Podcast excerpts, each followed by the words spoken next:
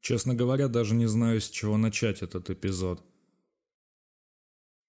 Давайте начнем хотя бы с того, что ради выхода данного эпизода я сдвинул день выпуска на сутки ранее.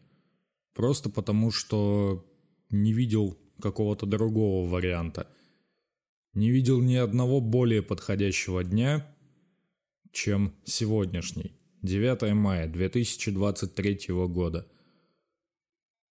Безумие, которое творится в мире окружающем, не должно сказываться на одной из самых памятных и самых горестных дат для современных жителей не только России, но и всего СНГ, всей Европы, всего мира. Давайте приступим. Честно говоря, мысли путаются и пачкают мозги, поэтому давайте начнем. Салам, подонки, с вами Роберт Картрайт, и это очередной выпуск шоу FTI FTP Triple Six God. В отличие от прошлогоднего выпуска, приуроченного ко Дню Победы, этот эпизод является номерным. Но это не значит, что я позволю себе какую-то ерунду, типа неприличных шуток, типа сатиры и прочих размышлений нештатного характера. Слушайтесь, даже музыки на фоне нет. Я постараюсь в этом эпизоде не материться, потому что... Ну, это не очень подходит к атмосфере и эпизода, и фильма, который в этом эпизоде я разберу.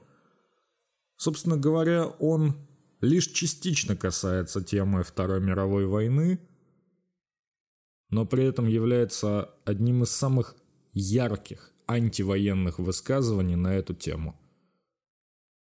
Фильм, который вышел в 2008 году и получил несколько престижных кинонаград, в том числе «Оскар» за лучшую женскую роль, «Золотой глобус» в той же номинации, премию «Бафта» в той же самой номинации. Но самым главным вопросом, который я задал после просмотра этого фильма, это вопрос под названием «Почему все, практически все, без исключения немецкие персонажи фильма, говорят исключительно на английском?» Но потом я выбросил эту ситуацию из головы просто потому, что мне не было до нее никакого дела. Какая разница? Война затронула всех. Война – трагедия для всех и каждого.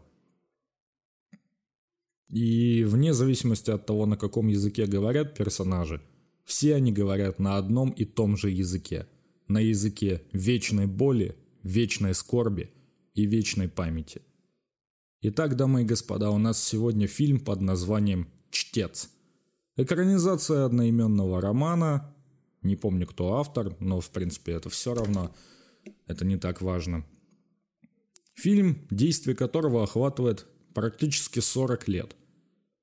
Фильм, в рамках которого мы задаем не только вопросы в духе «а как вообще так получилось?», но и вопросы в духе «а для чего все это было? А как это исправить? А есть ли шансы на второй шанс у людей, пострадавших?» Хотя нет, у людей, заставивших других страдать. Но давайте обо всем по порядку. Думаю, выпуск сегодня будет не особо длинный, потому что собирать мысли в слова достаточно сложно, когда разбираешь такие ленты. Итак, главным героем фильма является в меру преуспевающий немецкий адвокат Майкл Берг. Он же Михаэль, он же Волан-де-Морт, да, Майкла во взрослом возрасте играет Рэй Файнс. И красной нитью через весь фильм, через весь его сюжет проходит тема литературы. Не просто какой-то низкопробной ерунды в духе бульварного чтива за 10 центов. Нет, серьезных классических вещей, которые позволяют сформировать мировоззрение – и убить желание жить у всех, кто родился после 1990 года. Действие начинается в конце 50-х, в 58-м или около того году. Юный Майкл в возрасте 15 лет волею случая знакомится со взрослой женщиной, с женщиной по имени Ханна Шмидц. Они знакомятся случайно. Она помогает ему, испытавшему приступ скарлатины, дойти до дома. И после выздоровления Майкл, преисполненный благодарностью, находит ее. И между ними вспыл, вспыхивает пылкий и весьма неприличный роман. В том смысле, что анатомических подробностей в фильме достаточно. Но, как сказал Гарик Харламов, которого я неоднократно цитировал в предыдущих выпусках, если в фильме текст вы видите лишь постельную сцену с Кристиной Асмус, то зачем вы вообще смотрите кино? Не убавить, не прибавить. Если видеть в этих сценах, сценах эротического характера, только секс, то извините меня, зачем вы вообще смотрите этот фильм? Дело совершенно не в этом. Отношения 15-летнего школьника и взрослой женщины всегда были достаточно спорной и табуированной темой. Вспомнить хотя бы Набоковскую Лолиту. Перспективы поменялись, но при этом сюжетная линия осталась неизменной. И здесь важна та тема, которая вынесена в название фильма. Ханна любит, когда Майкл в свободное от исполнения, скажем так, долго время, читает ей самые разнообразные книги, от классики до более современной литературы. Но почему она это любит? Ответ мы узнаем значительно позже. Их взаимоотношения сложно описать каким-то определенным словом, кроме как «странные». И ведь действительно, само по себе сочетание 15-летний школьник и 36-летняя женщина. Серьезно? Нет. Это не будет очередная история про учительницу, которая совратила школьника и в результате загремела в тюрьму. Нет, в тюрьму она все-таки загремела, но по гораздо более серьезному поводу. И повод этот вскрывается только через 8 лет после их первой встречи и после ее неожиданного исчезновения – и через 8 лет Майкл, уже став студентом, изучая право, изучая историю, изучая всякие разноплановые науки подобного рода, приезжает в рамках практики, в, в рамках одной из дисциплин, на судебный процесс. И угадайте, кто, помимо прочих, находится на скамье подсудимых. Я знаю, что это спойлер. Но с учетом того, что этот спойлер был вынесен в описание фильма на кинопоиске – и с учетом того, что большую часть подробностей сюжета знает каждый первый, кто маломальски интересуется военными фильмами и драмами о сломанных судьбах. Да, за Ханной есть грешок, скажем так. Причем грешок это мягко сказано. Ханна работала в печально известном Освенциме, он же Аушвиц, он же самый страшный концлагерь времен Второй мировой войны – и была она там никем иным, как охранницей. А точнее, практически палачом. Палачом, который в сговоре с другими охранниками лишил жизни 300 еврейских женщин. Ну, не только, возможно, женщин, 300 еврейских заключенных, давайте использовать более общие формулировки. И во время заключительной части судебного процесса, Ханна по каким-то причинам, ведом, ведомым не только ей, как выясняется позже, берет большую часть вины на себя. Потому что судебный процесс берет в работу отчет, написанный ей, а все остальные охранницы, вместо того, чтобы признать, что они в том числе виновны, просто спихивают всю вину на нее. И что в итоге? Она признается.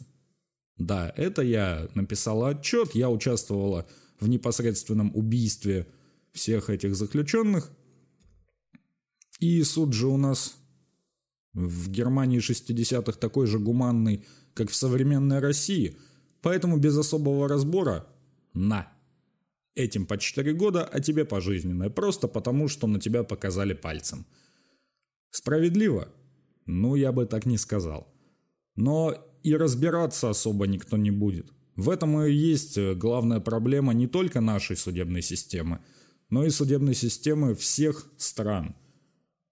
Даже если есть косвенные улики, но при этом подозреваемый признает вину, 99% что он получит очень хороший срок. Хороший в плане продолжительный, а точнее гнить тебе в тюрячке до самой смерти. И Майкл на порыве эмоций пытается как-то повлиять на ход следствия. Точнее, ему так кажется, что он пытается повлиять. Даже если бы он рассказал истинную причину того, почему именно он читал Ханни разнопра... разноплановые книги, его доводы бы никто не принял во внимание. Нате вам чистосердечное признание на руках. А значит что? Идите-ка вы в пешее эротическое. Тем более, с военными преступниками что в 46 году на Нюрнбергском процессе не церемонились, что даже 20 лет спустя. Всем глубоко наплевать. Они участвовали во всем этом? Участвовали. Ответственности с них никто не снимает. Но что показалось еще более спорным в данном фильме, это то, что военных преступников здесь стремились показать в том числе и обычными людьми, которые Просто жили, просто выполняли свою работу. Но возникает логичный вопрос. На одном из допросов Ханна упоминает, что до устройства, скажем так, в Аушвиц она работала на заводе Siemens. По каким причинам она перешла в такое место? Почему она вступила в СС? Адекватных причин этому нет. Я просто выполняла свою работу – Прекрасная работа, ничего не скажешь. И в данной ситуации очень понимаешь самого Майкла, который, разрываясь между жаждой справедливости, чувствами к возлюбленной бывшей и желанием докопаться до истины, он просто уходит в сторону. Пусть и отчасти, пусть он и старается ее в дальнейшем как-то дистанционно поддержать, при этом не отвечает на ее письма – она осознает, что где-то там далеко есть человек, которому на нее не наплевать.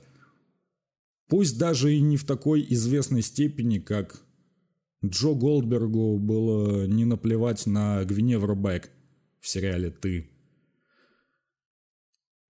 Ну а финал? В какой-то степени он справедливый.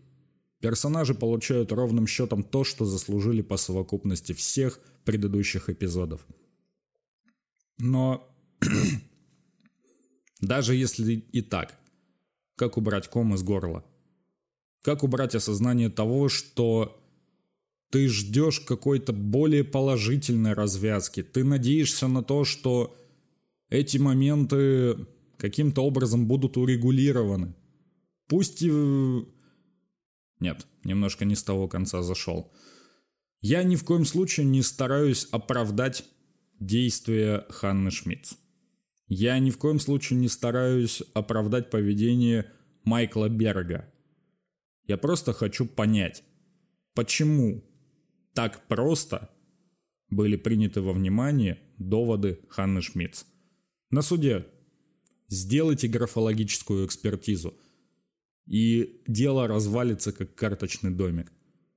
Но этого не происходит, потому что сама Ханна – слишком стыдится того, что она такая, что готова взять большую часть вины на себя, просто для того, чтобы не показаться посмешищем в глазах других. Слишком долго она бежала от своего прошлого, и вот оно ее настигло. Слишком дорогой для всех ценой. Что можно сказать об актерских работах? Оскар Бафта, Золотой глобус для Кейт Уинслет безусловно оправданы, безоговорочно. Сыграть сломавшегося человека из-за того, какие перипетии происходили в его жизни в прошлом. Это сложно. Это очень сложно. Это невероятно сложно. Сыграть человека, который в какой-то степени даже не пытается отрицать свою вину за нацистские преступления, это еще более сложно. И в этом плане, не знаю, могу только поблагодарить Кейту Инслет за настолько пронзительное и э, душераздирающее исполнение роли. Практически каждая сцена заставляла погрузиться в дикую меланхолию из-за этого. Ну а ближе к финалу фильма, первая за много-много лет встреча Майкла и Ханны. Но здесь сидишь, просто на паузу ставишь и пытаешься унять дрожь в руках. Знаю, что далеко не все воспринимают этот фильм именно так. Знаю, что и актерские работы порой подвергаются критике. Мол, Файнс без эмоций – Уинслет играет непонятно кого, который пытается отрицать непонятно что. Так давайте еще и Холокост дружно отрицать будем. Нет, это вообще никак не связано. Это ни в коем случае не призыв.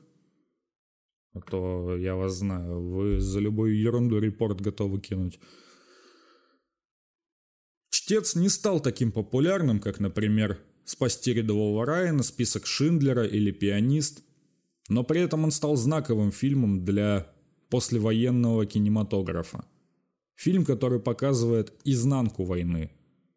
Войну, по сути, в мирное время. Войну в головах людей, войну в душах людей. Войну в сердцах людей. И когда все поголовно в зале суда кричали «нацистские шлюхи», это было тяжело слушать. Просто потому, что судебный процесс по большому счету представлял самый настоящий фарс. Пятеро сказали, одна отказалась написать что-то там на листе бумаги. Все, дело закрыто. Но это разве справедливо? Забавно, что я сейчас пытаюсь взывать к справедливости в отношении тех, кто творил ужасные вещи во времена войны. Я повторюсь, я ни в коем случае их не оправдываю. Я вполне понимаю такую точку зрения, что среди тех же солдат вермахта были самые обычные люди, которые стали жертвами идеологии. Но таких было очень немного. В основном обычное пушечное мясо, обычные бойцы, которым дали задачу, они ее выполняют. Но большая часть таких бойцов составляла костяк всего СС.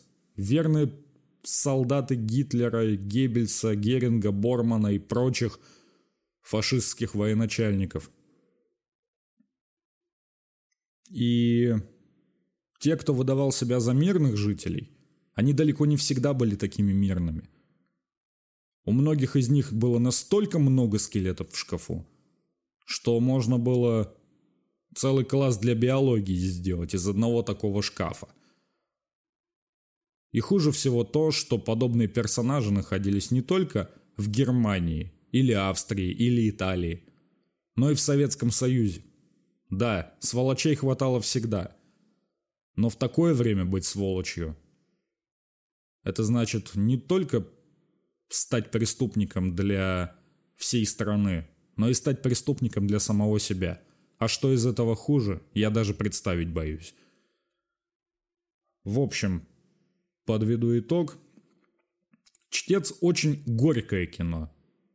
Горькое в том плане, что поднимает очень спорные темы и дает весьма спорную трактовку каждому из показанных событий, каждой из исследованных тем, в фильме показывается как что-то нормальное взаимоотношения взрослой женщины и школьника, причем в том числе интимные отношения.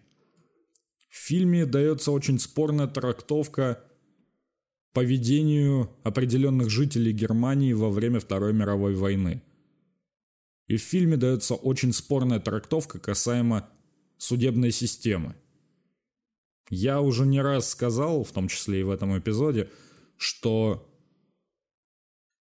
проблемы есть в судебной системе любой страны. Проблемы подобного рода были всегда. Но разве это повод забывать про это? Разве это повод забивать на это? Нет, нет, нет. И разве это повод забывать о том, что 78 лет назад весь мир отметил годовщину Великой Победы? Ни в коем случае. В прошлом году в спешле я говорил, что в условиях современных реалий нельзя ни в коем случае позволить определенным ублюдкам и подонкам переписать историю, очернить память о павших героях и выдать желаемое кучкой людей за действительное. Нельзя так поступать, нельзя такое допустить. Давайте будем помнить. И давайте передадим память о тех страшных, без преувеличения, жутких и ужасных временах будущим поколениям. Знаю, что этот эпизод получился еще большим потоком сознания, чем все предыдущие, но такой уж фильм. Сбивчивый, нелинейный, сложный, многогранный и очень-очень спорный. Но, как сказал классик, в спорах рождается истина. Так давайте родим эту истину, все вместе. На этом, пожалуй, все. С вами был Роберт Картрайт и шоу FTI FTP Triple Six God. Всех с самым светлым и самым горьким праздником – который когда-либо существовал. Никто не забыт, ничто не забыто. Стоп, снято.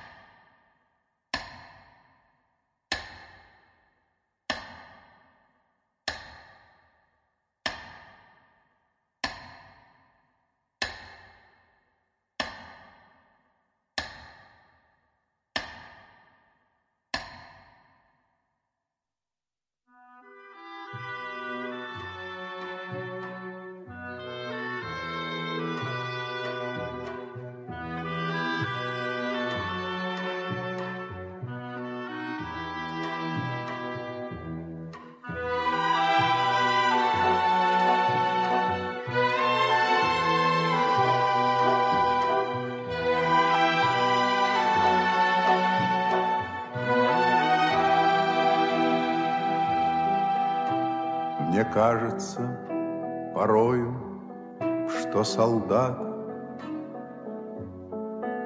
С кровавых не пришедшие полей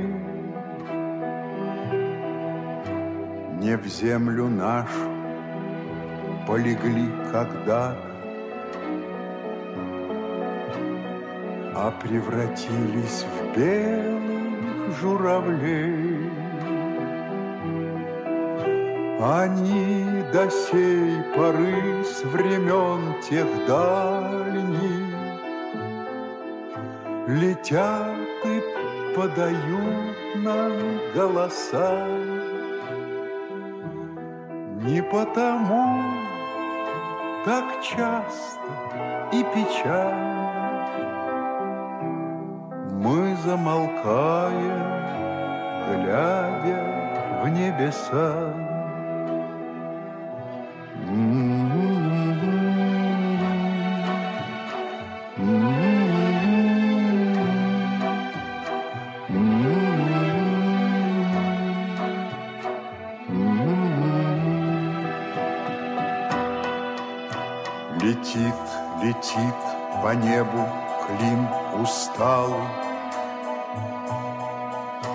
Летит в тумане на исходе дня.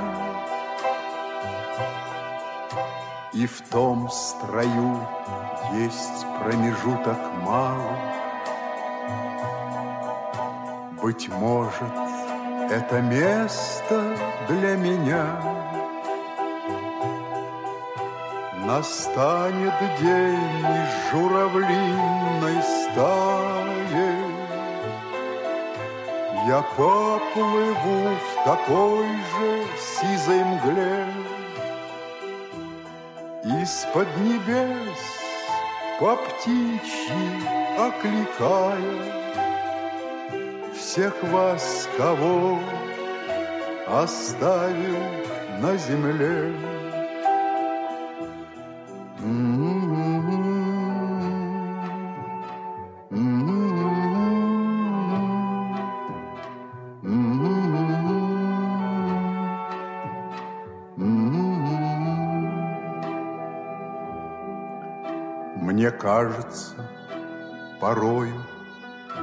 Что солдат кровавых не пришедшие полей. Не в землю нашу полегли когда-то, а превратились в белых журавлей.